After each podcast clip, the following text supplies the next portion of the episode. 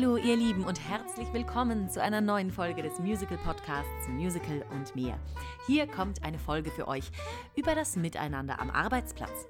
Über versteckte Geschenke, mit denen uns das Leben so beglückt, die im ersten Moment vielleicht eher wie wahre Katastrophen wirken. Und über Vertrauen, dass wir alles, was wir brauchen, auch in uns selbst finden können. Also, gönnt euch eine schöne Tasse heißen Tee und lauscht meinem wunderbaren Kollegen Detlef Leistenschneider, der gerade als Harry an der neuen Flora in Hamburg bei Mama Mia zu sehen ist. Also, viel Spaß!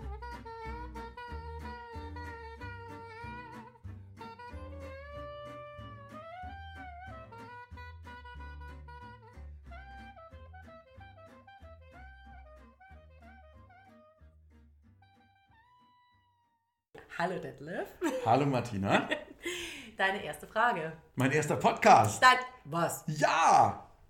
Was du hast noch nie beim Podcast Nein. mitgemacht? Was Nein, ist denn da ja eh nicht, deinem ja eh nicht, aber auch noch nie sonst in einem Podcast. Wirklich? Nein, es ist Premiere. An dir vorbeigegangen? Ja, wunderschön. Ja, ich bin ganz aufgeregt, ich bin ganz hibbelig. Wie schön. Also, dass du es weißt, wenn du äh, anfängst, über Leute schlecht zu reden, dann schneide ich das alles raus. Gut, das werde ich auch nie tun, das habe ich mir vorgenommen, nicht mehr zu machen. Und jeden guten Joke, den du machst, schneide ich auch raus und behalte ihn für mich in einer separaten Datenbank. Na toll. Ja. Als Jingle oder was? Das, das Motiv zum Beispiel ist schon, ist schon raus. Okay. Ähm, erste Frage an dich. Wo haben wir uns kennengelernt? Wo haben wir uns denn kennengelernt? Mhm. Bei Sister Act haben wir uns kennengelernt, oder? Stimmt. Oder war das schon früher? Bei irgendeiner der diversen Mamma Mia Shows? Nein, aber wir haben die Nee, zusammen bei Mama Mia haben wir Nee. uns beide verpasst. Sister Act war es. Sister Act war's. 2010 hatten wir Premiere, das weiß ich noch. Genau, und ich bin nachgerückt. Also ich kam erst nach dir, soweit ich weiß. Du warst doch von der, in der Premierencast in Hamburg, oder? Genau, aber ich war ja Walk-in-Cover, deswegen war ich ja auch nicht so direkt da drin in dieser Premierencast. Ich saß ja im Zuschauerraum und kam auch erst, glaube ich, zwei Wochen vor der Premiere, weil ich vorher noch in äh, Kassel war. Okay, was Genau. hast du gemacht? Ich habe äh, Into the Woods habe ich gespielt. Oh, schön. geprobt, besser gesagt. Den Baker. Den Bäcker, genau. Sehr Ja. cool. Sehr cool. Genau, deswegen kam ich auch erst später und auch noch nicht so voll involviert in diese ganze Cast. Deswegen muss ich jetzt kurz überlegen, aber wir war, Ja, es ja. Act. Ja. Definitiv. Ja, Ja. du warst ein, einer der Shanks. Ein fantastischer Shank. Ein Schenk und Bones und, und ja, der Priester auch noch irgendwie. Genau, Alles, alles, was ich nicht ja, genau, war. alles, was laufen konnte. Stimmt. Das heißt, wir sitzen hier nämlich gerade in der neuen Flora und dann haben wir uns vor einem Jahrzehnt, Die Zeit konnte uns nichts anhaben, wie Harry so schön sagt. wie Harry so schön. Kannst du dich noch erinnern, was dein erster Kontakt mit Musik war? Mit Musik allgemein. Mhm. Also wirklich Musik, Musik. Wirklich Musik, Musik. Was war mein erster Kontakt mit Musik? Naja, also ähm, ich komme ja aus einer relativ musikalischen Familie, also Amateur-musikalisch Familie. Also kein Äh, Berufsmusiker. Genau, keine Berufsmusiker. Ich hatte es ja vorher schon erwähnt, bevor du das Mikrofon angemacht hast. Glaubst dass du? mein Vater, ich habe schon gesehen, es lief schon, dass mein Vater ja äh, ganz lange in einem äh, Chor gesungen hat, in einem ähm, alte Musikchor, also so Renaissance-Musik und so. Und ähm, er hatte auch eine klassische Ausbildung, Gesangsausbildung gehabt, meine Schwester auch. Und ich bin ja in einem Kirchenchor aufgewachsen. Mein Papa war auch Kirchenchorleiter. Und äh, ja, wie gesagt, deswegen, wir hatten immer Musik zu Hause. Und seit ich sechs oder sieben bin, habe ich in diesem Kirchenchor mitgesungen. Wirklich als kleiner Bub vor meiner Mama gestanden, im Alt, weiß ich noch. Im Alt. Im ja. Alt damals. Mit sechs, sieben fing es an, da habe ich, hab ich im Kirchenchor gesungen und bin dann durch alle Stimmen durch, Tenor, dann so mit Stimmbruch in den Bass und war natürlich auch im Schulchor und war im Kammerchor von der Schule und in einem, noch in so einem Extrachor. Also ich habe schon ewig lange gesungen und irgendwann hat mein Papa mich dann zum Klavierunterricht mitgenommen. Okay. Das war sehr lustig, weil eigentlich wollte ich das nicht und mein Papa hat gesagt, komm, wir machen, wir machen äh, das zusammen. Und da sind wir zusammen zum Klavierunterricht gegangen, hatte mit dem örtlichen Musiklehrer, Klavierlehrer hat er besprochen, ich komme nur ein halbes Jahr mit und dann steige ich aus, aber dann kann Detlef vielleicht schon oder hat er vielleicht irgendwie ein bisschen äh, äh, Zucker geleckt und kann irgendwie äh, Klavierunterricht weitermachen. So, das hat mein Voll Papa der süße gemacht. Plan. Ja, total, genau. Und der ist dann irgendwann ausgestiegen, so nach, nach dem Adler-Suchsystem. er und ich habe dann halt weitergemacht. Aber wie gesagt, Musik war bei uns immer Aber das Da. heißt, dein erstes Instrument war deine Stimme. Du bist nicht über absolut. was Nee, anderes dann erstes irgendwie zum Instrument Singen war meine. Stimme, ja. Sehr Und eine fiese Plastikharmonika, die ich dann irgendwann mal zu Weihnachten geschenkt gekriegt In die habe. man so hineinpustet? Ja, genau, mit so bunten, mit so bunten ähm, das Trauma Tasten. aller Eltern. Quasi. Genau, aber ich habe es ja von meinen Eltern gekriegt. also im Nachhinein natürlich wissend, weil es ja damals dachte ich, den Nikolaus oder Weihnachtsmann gibt es noch. Oh. Oder Christkind besser gesagt bei uns im Saarland. Äh, genau, aber mein erstes Instrument an sich war meine Stimme, ja. Und das heißt, du bist aus der Kirchenmusikrichtung gekommen, also Kirchenchormäßig. Genau, Wie, aus der klassischeren Stimmfachrichtung. und hat dich das dann auch bei der, bei der Stange gehalten oder bist du dann irgendwann mal Richtung Musical schon abgebogen oder Richtung Pop oder Richtung Rock oder? Nee, das ist erst passiert, als ich Musical, Musical äh, angefangen habe, zu, mehr oder weniger zu studieren irgendwie. Also vorher schon so ein bisschen über natürlich Theatergruppen. Wir haben bei uns in der Theatergruppe äh, sogar mal West Side Story gemacht. Oh. Ähm, und da, da bin ich so ein bisschen auf den Geschmack gekommen. Irgendwie, da war ich so, keine Ahnung, wie alt war ich denn da? 17 oder so, 16, 17. Und da war es so, ach, das könnte ich ja vielleicht mal beruflich machen. Aber eigentlich wollte ich das machen, was alle meine Freunde gemacht haben auf der Schule. Ich wollte Rechtsanwalt werden oder BWL studieren oder sowas. Das waren deine Freunde auf der Schule, das war die Rechtsanwaltsriege. Ja, das war so, also Rechtsanwalt, BWL, das waren so, äh, kommen ja vom Land, ne? Die wollen Ja. alle, ja, wir gehen nach Saarbrücken und studieren BWL oder machen irgendwie Jura oder keine Ahnung was. Meine Schwester war ja auch Juristin, mein Schwager ist Jurist, also es war auch, dachte ich, ja, ja, wenn das nichts wird, mache ich das vielleicht. Mein zweiter Wunsch war, oder mein, na, mein Hauptwunsch war dann irgendwie Schreiner noch zu werden. Das war auch noch so ein Ding. Also wenn das mit dem Musical nicht geklappt hätte, aber das war erst so im Nachhinein. Also wie gesagt, so als ich so 16, 17, 18 war, dachte ich, ja, ich studiere irgendwann BWL und so. Und dann kam aber die Dings mit dem Musical und wenn ich denke, wenn das nicht klappt, dann würde ich total gerne Schreiner werden. Also Tischler oder Schreiner, wie man es regional, regional immer unterschiedlich nennt. Aber es hat dann geklappt. So. Gott sei Dank. Und dann kam ich da zum Musical. das heißt, du hast auch nie eine, eine Ausbildung für irgendwas anderes gemacht, außer Musical? Nee, Das ist voll gut. Richtig, richtig gut. Woher hast du dann davon erfahren, dass es eine Musical-Ausbildung gibt? Kannst du dich noch erinnern? Das war, wie war denn das nochmal? Wir hatten diese West Side Story äh, gemacht in der Schule. Ähm, und gleichzeitig weiß ich nicht, woher das kam. Ich glaube, das kam von einer unserer, einem unserer Lehrer, der kannte eine Regisseurin oder eine Regieassistentin, glaube ich, damals zu der Zeit in Saarbrücken. Die witzigerweise genau hieß wie ich mit Nachnamen Annette Leistenschneider. Wir haben aber erfahren, dass wir eigentlich verwandtschaftlich nichts miteinander zu tun haben, zumindest nicht, eigentlich? zumindest nicht auf absehbare Zeit, also zumindest nicht irgendwie nachvollziehbar. Ihr hättet in heiraten können. Das wäre Wir hätten, ja, ja, absolut. Also wir wussten nicht, wo wir uns, wo sich unsere Urahnen mal getroffen haben. Wir haben es nicht rausgefunden. Okay. Ähm, auf jeden Fall äh, hat die sich das angeguckt und wir hatten dann so ein bisschen Kontakt und die meinte, ach Mensch, ich nehme dich mit nach Saarbrücken mal ans Staatstheater, da äh, äh, ist gerade Matthias Davids, äh, Holger Hauer, die waren da gerade engagiert, die beiden, Ja. also im Ensemble Ja. und haben da Jesus Christ gespielt und auch West Side Story haben die da auch gespielt, also die haben doch gespielt sozusagen. Und da hat sie mich mitgenommen und wir haben uns irgendwie, ich weiß gar nicht, ich glaube Jesus Christ haben wir uns angeguckt. Und ich habe mich hinterher als 17- oder 18-Jähriger mit Matthias Davids getroffen in der Kantine in Saarbrücken. Ganz lustig. Wie schräg. Ganz schräg, ja. Und, äh, und der meinte, ach ja, es gibt ja Schulen und äh, ich könnte mich da mal bewerben. Und ich sei irgendwie ein guter Typ, das wusste ich noch, dass er das gesagt hat. Lustigerweise ich so, okay.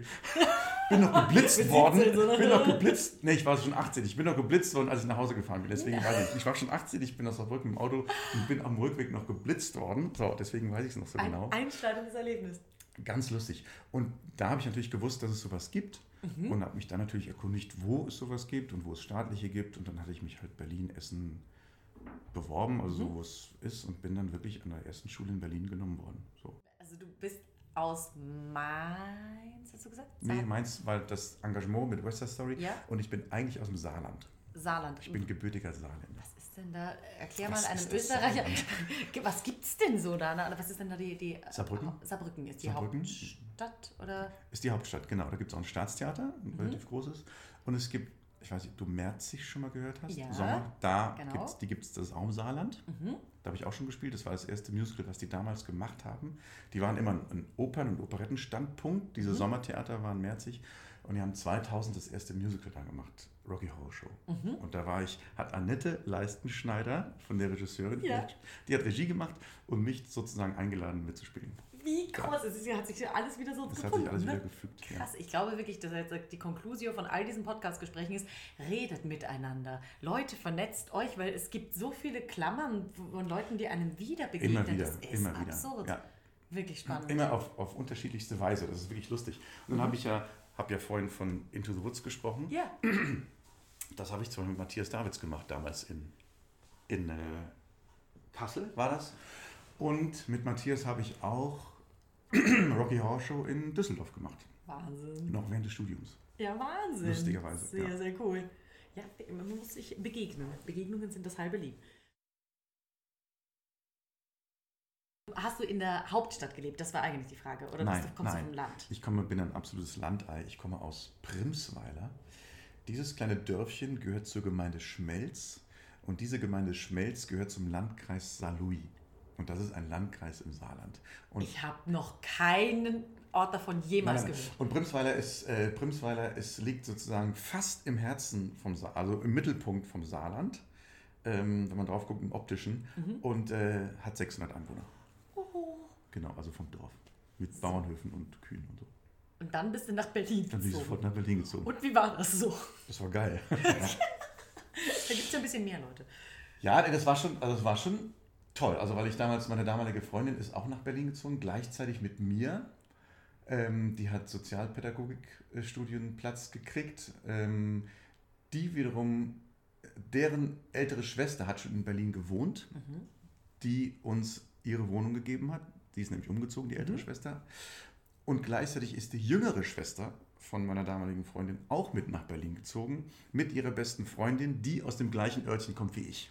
Das So, heißt, also wir sind sozusagen ein kleines Familienpaket ist nach Berlin Ausgewandert. gezogen. So ungefähr. Stimmt, das Saarland war leer. Obwohl meine Freundin und die. Schwester von meiner Freundin nicht aus dem, aus dem Örtchen kamen, wo ich herkam.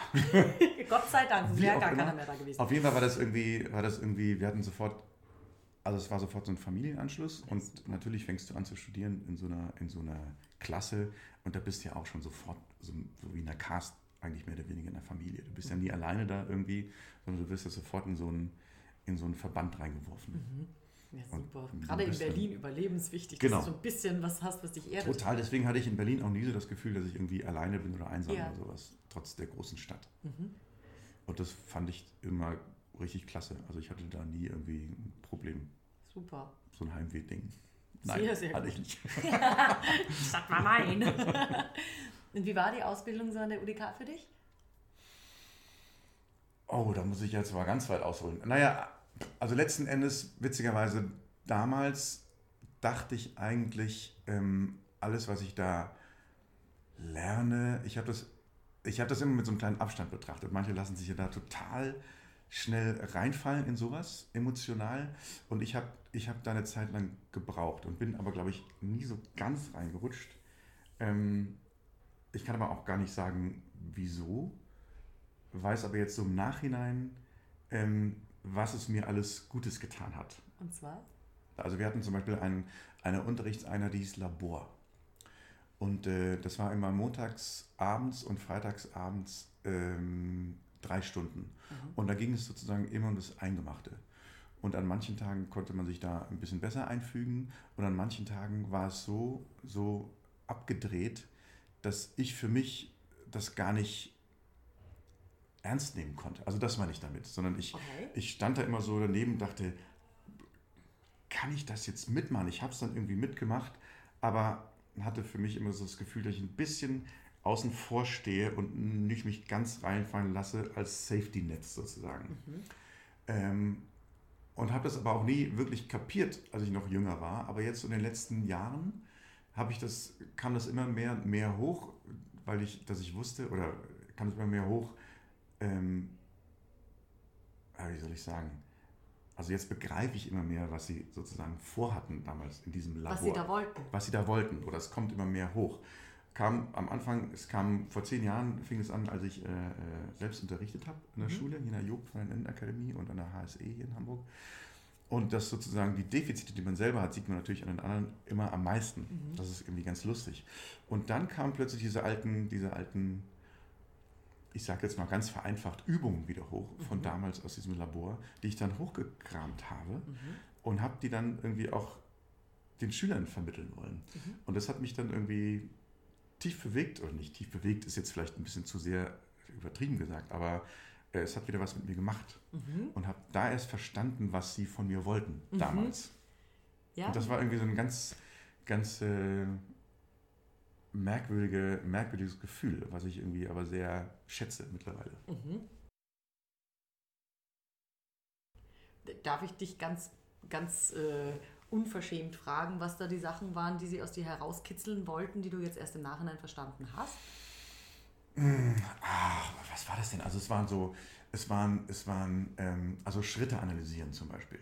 Also wir sollten dann im, teilweise im, im Kreis laufen. Ich erzähle jetzt wirklich alles total vereinfacht. Äh, Im Kreis laufen oder jeder einzeln auch laufen und die haben dann sozusagen analysiert, wie man geht. Mhm. Ob man leicht geht, ob man schwer auftritt, wie man auftritt. Ähm, Eher nach vorne, eher nach hinten. Eher nach hinten, mhm. eher nach vorne, was es mit einem über die Persönlichkeit aussagt. Ähm, das, das konnte man übertragen auf den Körper dann auch mit, oder sollte Sachen darstellen mit Händen, ähm, Flip.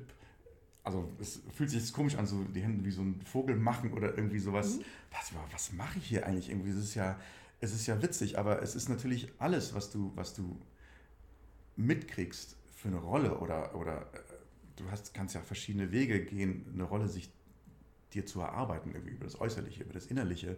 Und wenn das eine nicht funktioniert, kann man es vielleicht über das Äußerliche machen. Also und kann gucken, wie, wie verhält sich eine Rolle, also und wie bewege ich mich in einer Rolle oder sowas, mhm. dass dann auch wieder zu was Innerlichem wird oder umgekehrt irgendwie. Und das sind alles so Sachen, die hatte ich damals irgendwie nicht verstanden.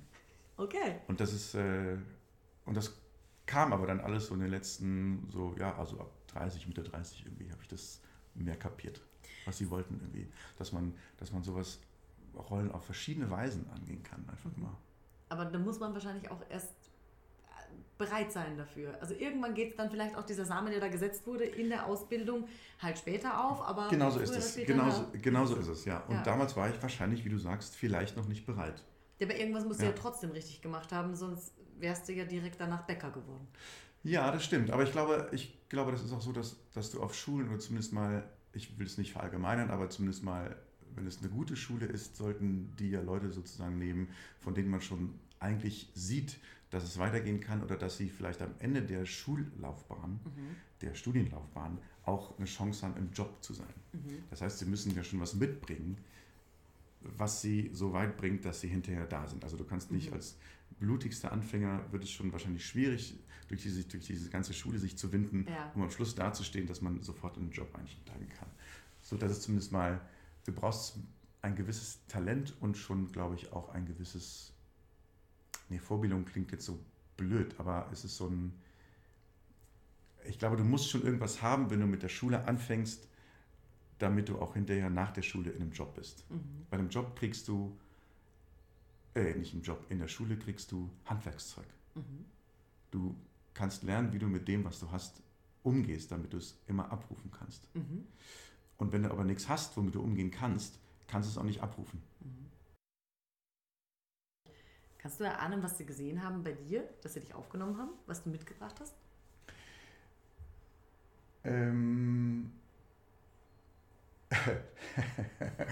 äh, ich weiß es nicht hundertprozentig. Also ich kann es jetzt nur sagen, weil Matthias Davids mir damals ja gesagt hat, ich sei ein guter Typ, was auch immer er gemeint hat, also ein Typ mhm. so.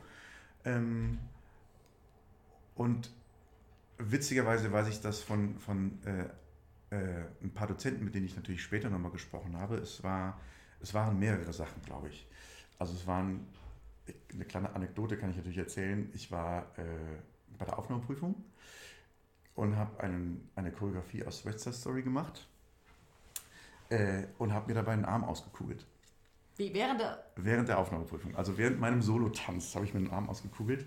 Hatte ich schon ein paar Mal vorher gehabt, äh, weil ich mir den schon mal ausgekugelt hatte und auch schon einige Male vorher dann, oder es ist immer wieder passiert beim Sport. Okay. Und ich wusste schon, wie man diesen Arm wieder einkugelt, also mit irgendjemandem, mit einem random, mit einer random Person. Yeah. Da konnte ich sagen, komm mal her, mach das und das und kugel mir den Arm ein. Und das ist halt passiert. Und ich lag auf dem Boden und habe gerufen, äh, hallo, kann vielleicht mal jemand kommen und mir helfen, den Arm wieder einzukugeln.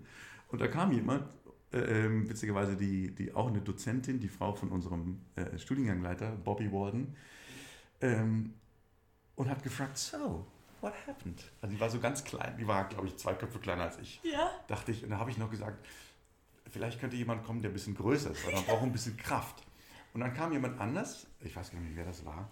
Auf jeden Fall habe ich mich auf den Boden gelegt und habe gesagt, okay, du musst jetzt den Fuß in die Achsel drücken und einfach an meine Hand ziehen, in meine Achsel, an meine Hand ziehen und dann ist er wieder drin. Und da war der Arm wieder drin und da bin ich aufgestanden und habe gesagt, okay, ich würde jetzt ungern meinen Tanz fortsetzen, aber ich könnte gerne was singen.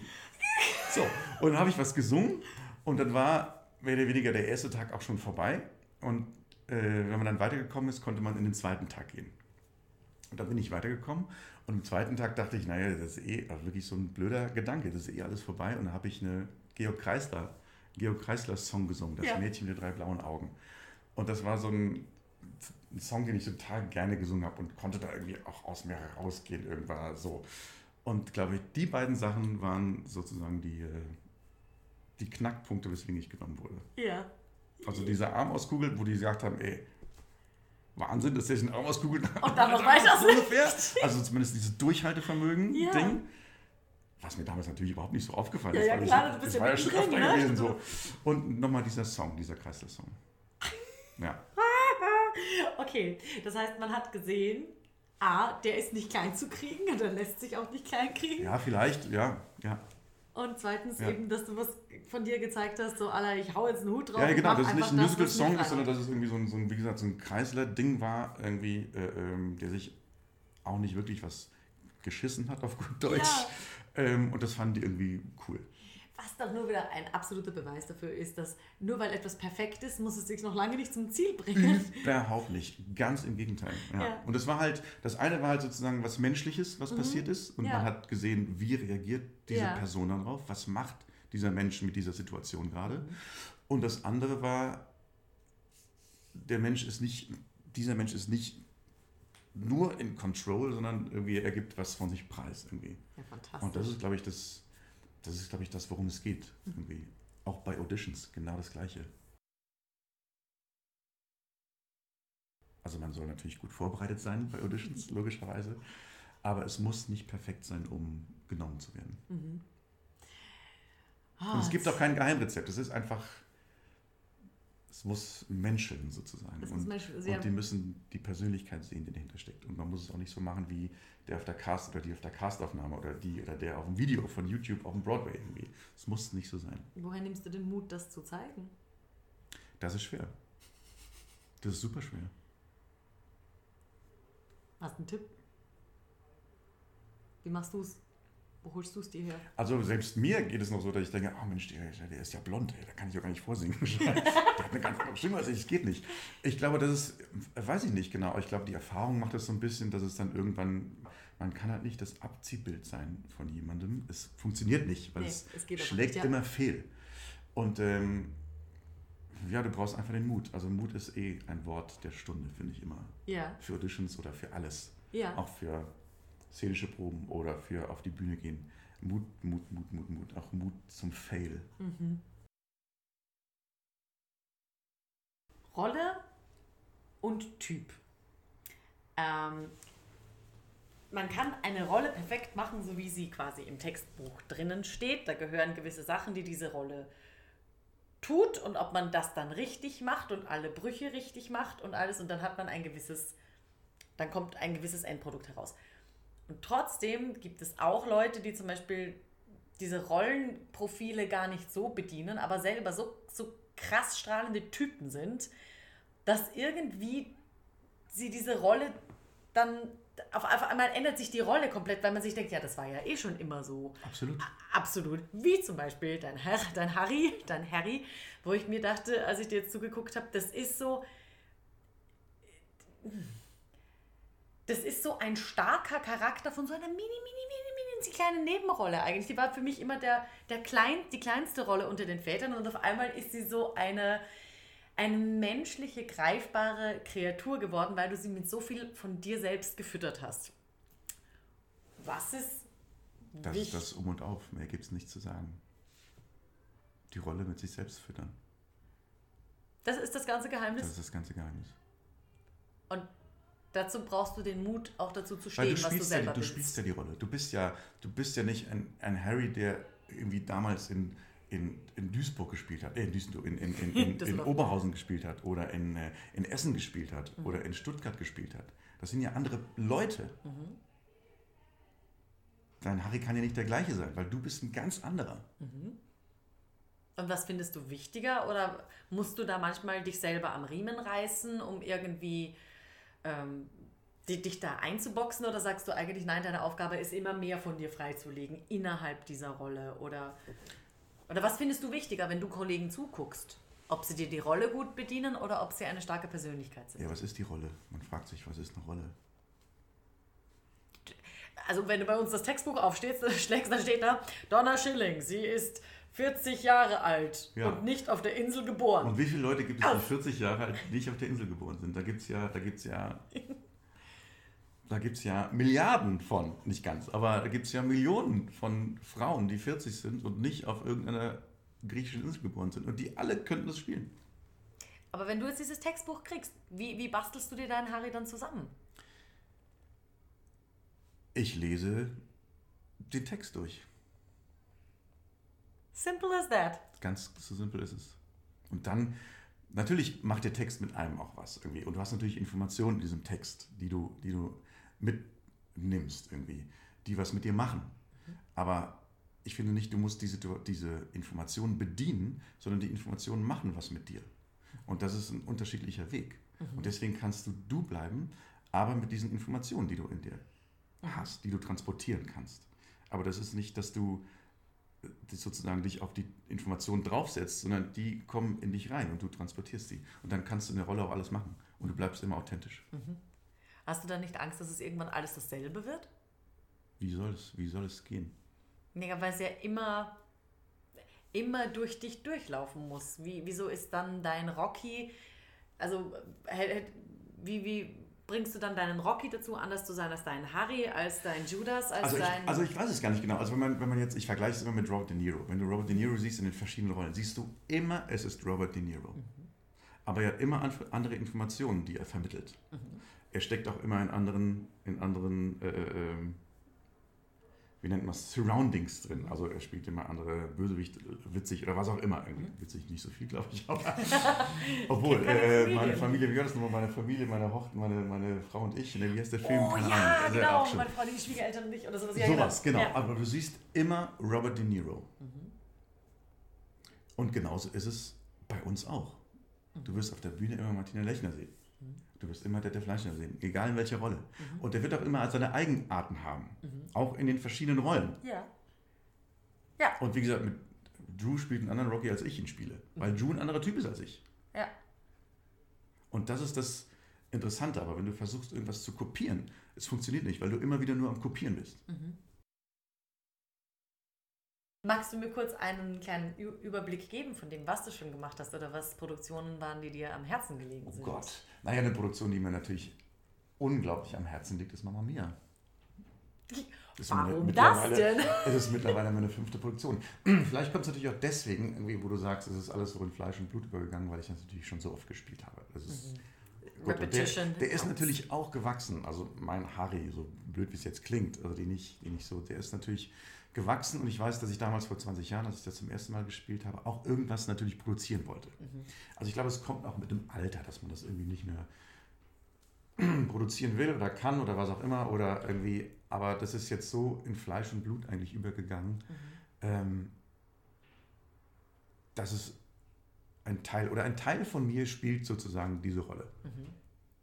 Nicht der bösere Teil, der vielleicht irgendwie ein Javert spielt oder Ja. ein, oder was habe ich hier noch irgendwie, äh, oder Wunder von Bern, diesen verhärmten Dings, das sind natürlich andere, das sind andere Teilbereiche sozusagen, die man dann verstärkt. Aber trotzdem bin ich immer noch Deadlift, der diese Rolle spielt. Aber es kommen halt immer diese anderen Teilbereiche höher oder die kannst du höher holen. Das ist sozusagen das kleine Handwerk, was man machen muss. Das zum Beispiel ist auch eine Rolle, die ich total gerne gespielt habe, äh, Wunder von Bern. Obwohl ich da sagen muss, nach diesen zwei Jahren ist es mir schon ziemlich an die Seele gegangen, irgendwie das zu spielen, weil es wirklich auch so was mit einem macht, diese, diese, diesen äh, verhärmten Menschen zu spielen die ganze Zeit. Obwohl es am Schluss sich ja natürlich gut auflöst, aber trotzdem macht es was mit einem. Das ist, wenn du dich da jeden Tag hineinfallen lässt. Genau, glaub, genau, ja. das ist so ein Ding. Und was, was, äh, ähm, also wir können auch von vorne mal anfangen, ganz grober Ja. Überriss, was ich natürlich unglaublich gern gespielt habe bei Rocky Horror Show. Das war Ja. natürlich, das ist so eine großartige Show. Das Das habe ich, ich noch nie gespielt. Hab ich glaube, das macht geliebt. so Spaß. es macht total Spaß. Die Musik ist geil und es Ja. macht super Spaß zu spielen. Und ähm, äh, Elisabeth war die erste Stage-Produktion, die ich gemacht habe damals in Essen. In Essen. 2001 war das. Okay. Da bin ich dann in die Stage reingerutscht. Und danach kam Mamma Mia. Und nach Mamma Mia kam, äh, habe ich lange gespielt hier in Hamburg. Meine Kinder sind geboren worden in den fünf Jahren. Und irgendwann kam ähm, Money 2. Gut Deutsch gesagt, bepisst vor Lachen, als ich den zum ersten Mal gesehen habe. Me too. Das ist immer noch einer meiner Lieblinge. Ja. Der ist zeitlos, dieser Der Film. ist super. Und das Stück, ich meine, jetzt eine große Diskussion wieder mit dem ganzen Winnetou und überhaupt, äh, äh, das steht jetzt wieder natürlich in dieser Geschichte. Aber ich habe den Film geliebt und natürlich, als das Angebot kam, ich habe den Workshop damals mitgemacht, den letzten, und dann kam das Angebot, dass ich es machen kann. Und das war natürlich großartig. Also es war wirklich eine, eine geile Zeit. und was natürlich noch ein Höhepunkt war, war ähm, Rocky irgendwann. Also allein die körperliche Herausforderung, Mhm. das zu machen irgendwie. Und das war, also mit dem ganzen Training und erstmal abnehmen und wieder irgendwie zunehmen und das war, das war, äh, Hast du das mit einem Coach gemacht? Ja, wir hatten ja schon einen Coach. Also ich habe ja zuerst ziemlich viel abgenommen. Das habe ich alleine gemacht mit Laufen gehen, mit einem guten Freund von mir, einem Bassisten Christian Nius. Ähm, dem war ich fleißig laufen. Und dann kam Rocky und dann habe ich wieder zugenommen. Also wir hatten noch, wir hatten Boxunterricht, natürlich Boxtraining dreimal die Woche. Wir hatten einen Personal Coach äh, auch und natürlich lagen überall in, jedem, in jeder Ecke lagen irgendwelche Gewichte rum, die man stemmen konnte und weiß ich nicht was. Und alle waren natürlich auf diesem Trip Ja. irgendwie sich körperlich weiterzubilden. Und äh, das war eine, auch eine krasse Herausforderung, irgendwie auch körperlich. ja Und da war ich so fit wie schon lange nicht mehr vorher. Das war richtig cool. Und dann kam, ja, Wunder von Bern kam danach. Das war auch, ein, auch eine wahnsinnige Erfahrung, irgendwie das zu machen. Auch mit diesem ganzen Aufbau. auch, Ich ne? hatte ja währenddessen noch meinen Fuß gebrochen, das war ja auch nochmal. Ich hatte ja am letzten Tag bei der Präsentation auf der Probebühne mir den Fuß gebrochen, habe dann mit dem gebrochenen Fuß die Präsentation gemacht. Wie ist das denn passiert? Ich bin die Treppe runtergefallen einfach. Also so eine Stufe runtergerutscht und dann war gebrochen. Das war's. Ich wollte mir Wasser holen gehen noch vor der Präsentation. Oh, Und habe den und hab dann noch die Präsentation gespielt und dann bin ich ins Krankenhaus und die haben dann gesagt, tut mir leid, der Fuß ist gebrochen, sechs Wochen Gips. Und in sechs Wochen genau auf den Tag wäre die Premiere gewesen. Ja. oh Gott. Und das war ein Riesending, es war ein neues gebautes Theater, es war ja alles, war ja alles riesig. Ja. Und wir haben es auch wirklich geschafft, in viereinhalb Wochen das irgendwie so klar wieder zu kriegen, dass ich mit einer Carbonsohle und so einem Plastikfuß oder Schuh in einen größeren Schuh reingehen konnte und, und ähm, spielen konnte, die Premiere spielen konnte.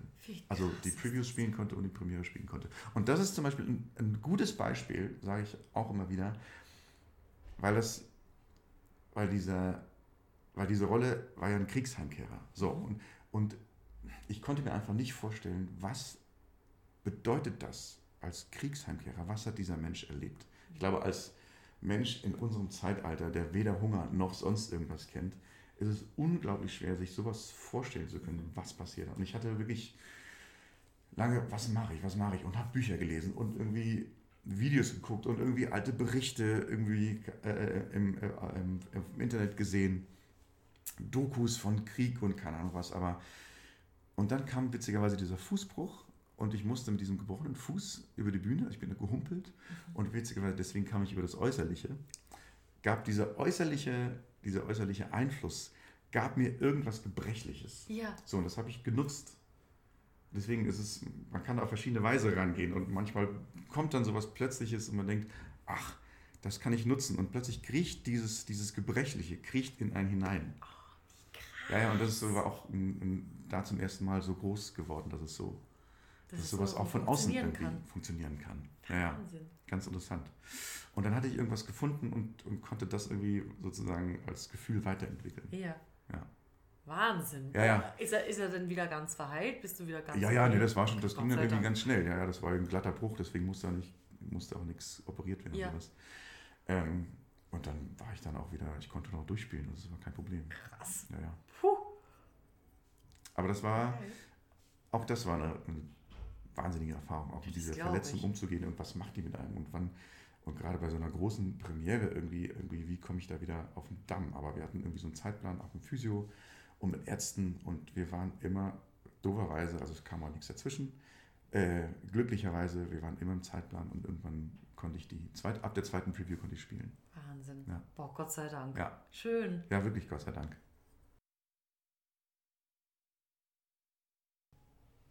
Das muss doch. Ja, sorry, ich bin noch äh, zu, zu emotional gerade, also zu, zu empathisch da gerade. Das muss ja mega, auch mental eben dieses Ding gewesen sein. Ja, ja, das Witzige, das Witzige war die Nachricht, also im Krankenhaus, als ich da saß. Und das war, ich weiß noch, Samstag, wir hatten samstags vormittags die Präsentation und ich bin danach ins Krankenhaus gefahren und bin geröntgt worden. Und dann hat er mir gesagt, ja, sechs Wochen gibt's.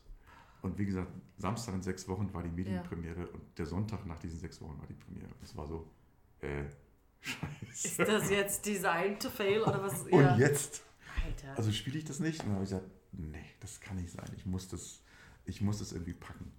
Und hast du. Und das haben wir irgendwie, das haben wir irgendwie geschafft mit allen, mit allen möglichen, mit allen möglichen Mitteln irgendwie. Immer im Austausch mit allen möglichen Ärzten, Theater, wie geht's weiter, was kann ich und kann ich schon wieder und bin dann natürlich, als ich gehen konnte, ähm, als ich so einen Gehgips hatte mit Krücken, als ich nicht mehr hochlegen musste, bin ich auch immer ins Theater jeden Tag gefahren und habe dann im Zuschauerraum gesessen und dann gesehen, wie die da vorne geprobt haben. Oh, Ja, ja, genau. boah, krass. Und konnte dann halt irgendwann wieder einsteigen. Ja. Also schon Wow. lief, ja.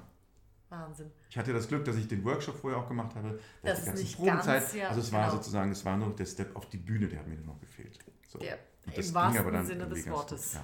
Ja, ja, ja, ja. Okay, und wo, dann, das war ähm, Wunder von Bern wurde wo gespielt? Im Theater an der Elbe. Im Tade. Damit wurde es eröffnet. Ganz Genau, genau, das, damit was du wurde gemeint hattest. Ja, ja, genau. ja. Und dann bist du in Hamburg geblieben oder? Was war denn dann? Dann habe ich noch kurz mal, äh, ich war noch niemals in New York gespielt im Theater an der Elbe. Die Nachfolgeproduktion bin ich eingesprungen für einen Kollegen, für Karim Karatmi, der zeitlang nicht da war. Das war, hat mir super Spaß gemacht, zu spielen wieder.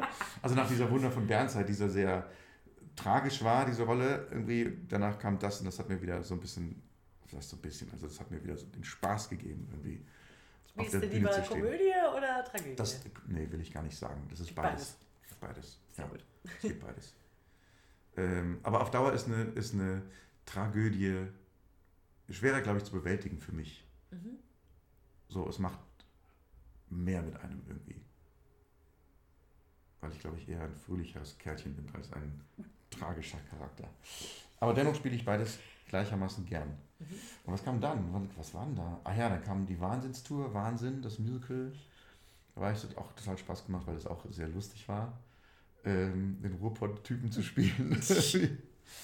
ähm, und dann, ah ja, Mamma Mia, Tour, Mamma Mia Berlin, und dann kam Corona. Dann So sind wir schon da. Da sind wir schon da, ja.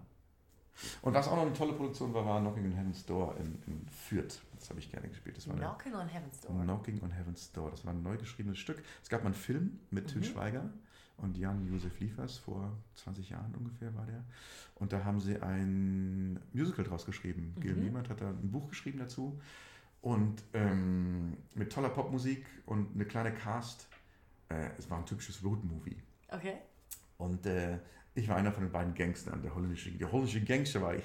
Du warst der Ich Rolle. konnte immer Holländisch sprechen, mit einem holländischen Akzent, ganz genau. Und auch so singen. Was hast du denn jetzt wieder nicht so eine, doll, eine Connection mit Holland? Das weiß ich nicht. Da war, Im Film war es auch ein Holländer. Und haben gesagt, komm, wir behalten das bei, ist doch super. Es war, war zwar alles so ein bisschen klischeebehaftet, der Film ist ja auch sehr klischeebehaftet. Aber wir haben es irgendwie beibehalten und dann, äh, und das hat total Spaß gemacht irgendwie. In, und wir waren eine ganz kleine Cast und es war auch fast wie eine Familie. Also ähm, war so ein Kleinod, ein schönes Kleinod. Ja, ich kann nur sagen, äh, be yourself einfach. Und ich glaube auch für Auditions irgendwie, wenn du hingehst und ähm, der Regisseur mag dich oder die Regisseurin und dann ist es einfach so. Mhm. Und wenn die Regisseurin oder der Regisseur denkst, dass du nicht da reinpasst, kannst du machen, was du willst. Das ist egal. Es hat auch immer was mit Chemie zu tun. Ja, definitiv. Und ja, ich glaube, man darf sich nicht allzu sehr grämen, wenn es einfach nicht passt, obwohl es natürlich immer schwierig ist, eine Absage zu kriegen, Mhm. weil du natürlich immer auf irgendeine Art und Weise dich bewertet fühlst. Mhm. Und das ist, glaube ich, das Schwierige an unserem Job, sich Mhm. ständig bewertet zu fühlen. Wie kriegst du das weg von dir? Oder kannst du das trennen, so von wegen, das ist mein Job und das bin ich? Mm, Ja, manchmal ist es schwieriger, manchmal ist es leichter. Also, äh, aber das geht, glaube ich, nicht von einem weg, Okay, glaube ich. glaube ich auch nicht tatsächlich. Was findest du, was macht dich als Mensch so aus, was dann ja eben auch das Fundament ist, was du in die Rollen hineinfließen kannst? Oder? Das weiß ich nicht. Das weißt du nicht? Nee, woher soll ich das wissen? Nein, ich weiß es wirklich nicht. Aber was, äh, warte mal, was, was meinst du? Was, Ich habe mal das Negativbeispiel zum Beispiel erlebt, wenn jemand ähm, in eine Produktion reinkommt und man macht es nicht miteinander. Und ich weiß, dass mich das zum Beispiel so geprägt hat, dass ich von da an immer sagen werde, für mich ist es dann erst richtig interessant, mit Kollegen auf der Bühne zu spielen, wenn ich es schaffe, mit demjenigen zu spielen. Also nicht meinen eigenen Charakter so auszuformen, so brillant zu machen, dass ich zwar noch funktioniere, aber das Miteinander wegfällt. ja, das, das, ja, Deswegen liegt da zum Beispiel für mich ein Schwerpunkt drauf. Das ist so ein Kernding, was ich an mir weiß und von mir, von mir weiß. absolut. Und das gebe ich dir, das ist bei mir genauso, aber ich könnte es jetzt nicht so explizit rausstellen, wie du es gerade rausgestellt hast. Aber es ist natürlich absolut wichtig. Was, was ich auch total wichtig finde, was mir auch nicht immer gelingt, ich komme ja da, ich komme ja vom Dorf, ich hole ein bisschen, ich hole ein bisschen aus. Ich komme ja vom Dorf und da gibt es ja auch viele Nachbarn und gibt es viele Leute, die, die äh, beobachten und beobachtet werden und man redet ja viel dem Dorf auch. Ich glaube, in der Stadt ist es ähnlich, aber im Dorf kriegt man es meistens mit. Ähm, also nicht über mich jetzt, aber so allgemein irgendwie. Und man hat ja immer so eine, man muss, man muss ja auf dem Dorf immer so irgendwas bewahren. So irgendwie, oder keine Ahnung was. Und guck mal, der hat schon wieder das und das oder die hat schon wieder das und das gemacht irgendwie. Und da bin ich natürlich auch geprägt von. Und ähm, ich habe einen, einer meiner besten Freunde eigentlich, ähm, den ich zum Beispiel nie höre, dass der über irgendwelche Kollegen irgendwas Schlechtes sagt. Mhm. Und das finde ich wahnsinnig beeindruckend und wahnsinnig wichtig, sowas zu haben und zu machen. Und das, da versuche ich mich zum Beispiel drin, Mhm. ähm, das sozusagen das, das Positive rauszusuchen, also nicht nur bei Kollegen, sondern überall irgendwie das Mhm. Positive und das Negative, soweit es geht, wegzulassen. Äh, es gelingt mir nicht immer, manchmal passiert es immer noch, Mhm. Aber das ist für mich so ein Ding, wo ich, wo ich gerne hin will. Mhm. Oder ich, auch ein gutes Beispiel, ich saß ganz oft bei Auditions drin als, als Reader, also als Gegenpartner und habe dann irgendwann versucht, mir zu den Leuten Notizen zu machen.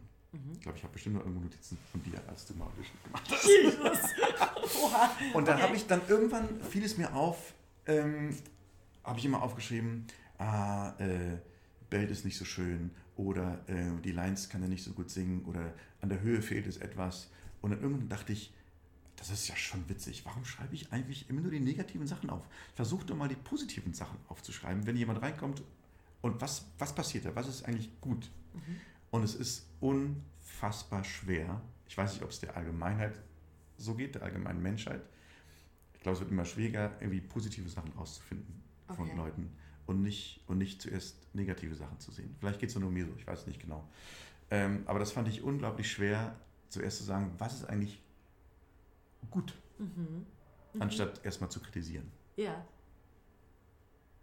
Und ich, wie gesagt, ich weiß jetzt nicht, ob das nur von mir so ist. Schwer schrecklich. Nein, Ich, glaube, es hab, ich glaube, ich merke so die Tendenz, dass, es, dass, es, dass man eher leichter kritisieren kann, als dass man Sachen gut Ja. findet an jemandem. Aber ich habe es als unglaublich schwer empfunden irgendwie. Und das ist so ein Ding, wo ich gerne weiterkommen will. Ich will irgendwie dieses, dieses äh, versuchen, dieses, Weil, was ist der positive Benefit daraus für dich? dass es mir besser geht. Dir. Ja, Also voll egoistisch eigentlich. super Nein. egoistisch, ja. Ja, ich denke nur, ich denke nur, es macht, es macht, also deswegen ist es so, klingt es vielleicht so egoistisch, es macht was mit einem selber. Mhm.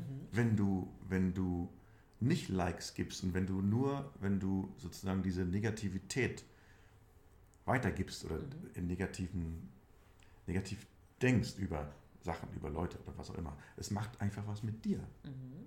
Und deswegen sage ich, es ist so ist es auch egoistisch, dass ich das irgendwie eigentlich nicht mehr machen will. Und wenn ich mir keine gute Meinung bilden kann, dann will ich mir zumindest auch nicht eine schlechte Meinung bilden, sondern im Abstand Gar davon haben. leben. Einfach. Genau. Oder sagen, solange es mich nicht direkt berührt irgendwie oder, oder, oder, oder Mhm. einen Effekt hat für mich, nee, ist jetzt doof gesagt. Jetzt vertüdel ich mich hier so ein bisschen. irgendwie muss ich, wie gesagt, muss ich aufpassen, was, was, was gut für mich ist, irgendwie so. Ja, das ist doch ähm, total. Und, und über irgendwas, über irgendwas salopp gesagt zu lästern, tut niemandem gut. Mhm. Am wenigsten mir. Absolut. So. Definitiv keiner Gemeinschaft. Keiner Gemeinschaft Und dann und, niemandem. Also nicht mal dem, mit dem man drüber spricht. Ja. Aber dann hebest du ja eben wieder genau dieses ganze Konstrukt von Theater ist ein Miteinander Genau, aus, wenn Genau. du eigentlich negativ, genau. Ja. Negativität in dieses Miteinander Ja. hineinfließen lässt. Ob man das immer alles gut findet, was andere tun, ist sei dahingestellt. Das ist ja natürlich. Es ist Hat damit Teil irgendwie auch nicht relevant. Es ist also ob richtig, das so mir jetzt Ja. gefällt oder dir jetzt gefällt oder nicht gefällt, Genau. ist halt einfach nur eine von 10.000 Meinungen. Genau so ist es. Die Frage dann. Genau so ist es. Genau. Und eine schlechte Meinung zu spreaden ist immer, die subjektiv vielleicht im meist, in den meisten Fällen ist, ist immer blöd, finde ich. Ein anderes Beispiel, was es von, äh, was es von mir gibt, ich habe zum Beispiel nicht mit Singen angefangen, sondern ich komme aus dem Orchester. Mhm. Und ich merke zum Beispiel, dass ich ein unglaublich auditiver Typ bin. Ich lerne rein übers Ohr und Mhm. ich höre Leuten irrsinnig aufmerksam zu, weil anscheinend, wenn du als Kind diese furchtbare Geige in die Hand gedrückt bekommst und der, der Albtraum deiner Eltern und aller Nachbarn bist, weil wirklich keiner eine Geige in die Hand gedrückt kriegt und spielen kann. Es ist einfach furchtbar. Bist Nicht mehr du Klavier, da? du drückst einen Ton und da ist ein Ton. Und es ist der Ton, Ja. den du möchtest. Bei der Geige ist es irgendwas. Genau. Und deswegen bin ich immer so mega, mega Mhm. hellhörig oder höre eben Kollegen gerne zu bei Mhm. dem und merke, dass ich zum Beispiel dann auf der anderen Seite optische Sachen sehr gern vernachlässige, weil ich denke, das ist ja eh nicht wichtig. Hörst du ja nicht. Das ist zum Beispiel was, Mhm. Witzig, wo es ja. aus der musischen Seite Ja, zu mir ja. kommt. Hast du da irgendwelche Sachen, die dir aufgefallen ist? Hat es dich zum Beispiel mehr geprägt, dass du aus der klassischen Richtung kommst und kein Rockkind warst? Leider ja, im Nachhinein schon. Im, leider, Im Nachhinein muss ich sagen, dass mir diese klassische Ausbildung oder dieser klassische Hintergrund eigentlich immer im Weg gestanden hat. Inwiefern? Was? Weiß ich nicht warum. Also ich will es, nee, das es klingt jetzt zu negativ, dass es mir im Weg gestanden hat. Aber es hat mich ein bisschen, glaube ich, daran gehindert, einfach diese, auch aus dieser, aus dieser ganzen, aus dieser ganzen Umgebung rauszukommen. Also aus diesem klassischen, gehaltenen, aus dem Chorgesang. Mhm. Ähm, ich hatte auch mal eine Zeit lang klassischen Gesangsunterricht. Für mich, ich hatte immer das Gefühl, dass ich nie aus mir rausgehen konnte. Und erst dann während des Studiums oder sogar erst hinterher oder sogar erst in den letzten 10, 15 Jahren habe ich irgendwie meine Stimme entdeckt, so richtig. Dieses wirklich unkontrollierte und auch Dieses Unkontrollierte, was aber immer noch leider ähm, nicht immer gut ist, dieses Unkontrollierte, weil es einfach, ähm, ja, wie soll ich es sagen? Also, weil meine Stimme dann irgendwie irritiert ist, irgendwie. Sondern ich hätte gerne lieber von Anfang an als Kind gehabt, ich singe einfach, wie ich singe. Mhm. Ohne dieses. Führung. Führung, genau. Dadurch wurde man natürlich auch in Stimmen gepresst. Das heißt, ich war irgendwann Bass. Mhm. Äh, du hast natürlich deine Basslinien gesungen, die nicht über einen gewissen Ton rausgingen. Das heißt, du hast bis zu dem gewissen Mhm. Ton mehr oder weniger immer konntest du das singen. Aber alles, was darüber hinausging, was im Musical ja gefordert ist, Ja. diese Flexibilität, Ja. die hast du nicht wirklich gehabt. Okay. So. Weil du in diesen Schubladen drin Weil du bist quasi. ir- irgendwie in diesen Schubladen drin bist und ich hatte damals nicht die Kraft oder auch nicht das Wissen, dass ich sagen konnte, ich will aber jetzt aus diesen Schubladen raus. Mhm. So ungefähr. Ähm, und das hat mich bis heute noch, schränkt das mich im Kopf ein. Spannend. Was, Ja. was würdest du dann deinem jüngeren Ich sagen? Was würdest du anders machen? Go for it. also ja, was, was würde ich sagen? Ich, ähm, das wüsste ich jetzt nicht. Also ich wüsste auch nicht, was ich jetzt, was ich jetzt anders machen würde. Also ich glaube, ich würde, ich würde mehr, ich würde mehr Bereiche abdecken wollen. Und damals hatte ich halt nur die Möglichkeit gehabt, diesen klassischen Bereich abzudecken, musikalisch. Es gab sonst nichts, in der Schule nicht. Rockbands, das war nicht so. Da gab es irgendwie nicht mal eine Schulband. Also das, das konnte ich damals nicht machen. Also ich hatte nie sozusagen die Berührungspunkte mit, mit einer anderen Musik außer der klassischen eigentlich, bis zum an Beginn des Studiums. Und das war, ja, wie gesagt, das hatte ich, habe ich bis heute noch im Kopf. Glaubst du, dass das heutzutage auch gar nicht mehr das Problem wäre, weil es einfach, weil die Kids von heute einfach viel mehr Genau so es. Zugangsmöglichkeiten haben? Genau so ist es. Ja. Okay. ja, und das war früher nicht so. Es gab ja, wir hatten ja nichts. Ja, damals. Es gab ja kein Internet, es gab ja, es gab ja Platten natürlich irgendwie, aber ich bin halt so groß geworden. Ich bin Ja. wirklich so in dieser Chor, also wie gesagt, was wir vorhin gesagt haben, seit ich sechs bin, in dieser Chor, Chorschiene Mhm. groß geworden, dieser klassischen Gesangschor-Schiene, Ja, wo ich mich total wohlgefühlt habe, was ich immer noch für mein Leben gerne mache und auch singe und auch höre, diese Sachen, auch diese Madrigal, Renaissance, Chormusik, Bach, alles was darüber hinausgeht, geht so, aber alles was Bach und Jünger ist sozusagen, ja, ähm, liebe ich. ja. Was ich wichtig finde, ist, glaube ich, dadurch, dass man heute so viel Zugang hat, irgendwie sich so breit wie möglich aufzustellen und alles irgendwie auszuprobieren. Mhm. Alles ausprobieren, egal ob man ja, äh, Fehler macht oder nicht. Das habe ich irgendwie damals auch zu den Studenten gesagt, irgendwie alles ausprobieren, weil ich, weil ich konnte das damals oder ich hatte nicht, hatte nicht das Gefühl, dass ich das konnte als Mhm. Kind und Jugendlicher oder junger Erwachsener alles zu machen, ohne dass es heißt, wie schreiten der da rum oder so. Deswegen, da komme ich wieder aus dem ländlichen Ding raus, Mhm. ne, irgendwie. Äh, schrei nicht so. Ich weiß, mein Papa hat immer noch so geschrieben, oh, wenn der Radio gehört hat und irgendwie so eine Soul-Sängerin, ja, die schreit wieder rum. Das so, das, Geplärre, was bei uns, ja. Genau, so, das war dieses alte, dieses alte Ding. Und das hatte ich natürlich, hat sich so ein bisschen in meinem Kopf manifestiert. Mhm. Was natürlich völliger Blödsinn ist, haben wir gesagt. Also deswegen immer noch mal probier aus, probier aus, probier aus, probier aus. Mal jede Seite in sich anschlagen, um zu hören, welche am besten klingt. Oder So ist es. was am besten resoniert mit einem. Oder vielleicht muss es auch nicht sagen, das ist die beste Seite, die nehme ich immer, sondern äh, zu welcher Situation passt Genau, die habe ich aber auch. die G-Seite, die H-Seite, die F-Seite. Weiß ich nicht genau. Und dann steckt man eine andere Seite an. Sehr cool. Aber man kann sie anschlagen. Ja. Und sie ist nicht irgendwo unter irgendeinem Sack vergraben, den man erstmal aussuchen muss und irgendwann entstauben muss. sondern sie ist da. Genau. Und das ist irgendwie das Und man hat Wichtige. sich mal getraut, sie Ja. anzuschlagen. Und da deswegen sind wir wieder bei zurück- Mut. Und deswegen, genauso ist es. Und deswegen wieder zurückzukommen, be yourself. Mhm. Zeig die ganze Bandbreite sozusagen oder sei die ganze Bandbreite von dir. Was ist dein liebster Ort im Theater? Nein, Kantine ist schrecklich. ich esse sehr gerne. Kantine ist überhaupt nicht schrecklich. Kantine it is. Sei ehrlich, be yourself. Das ist immer furchtbar, wenn ich das sage. Ich muss yourself. sagen, nein, die Bühne ist mein liebster Ort. Nein, ich komme, wenn ich ankomme im Theater, gehe ich sehr gerne erstmal in die Kantine und trinke einen Kaffee. Und das finde ich so ein, ein, ein Ort des Willkommens und des Ankommens. Deswegen finde ich den wunderschön. Dankeschön. ehrlich. Was ist dein liebstes Geräusch im Theater? Uh.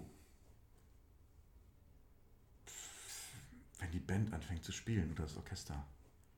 Wenn es losgeht. Einstimmen meinst du oder wenn die Show losgeht? Ich liebe zum Beispiel, also wenn die Show losgeht, das meinte ich eigentlich, aber wenn ich jetzt noch mehr drüber nachdenke, liebe ich Gitarren.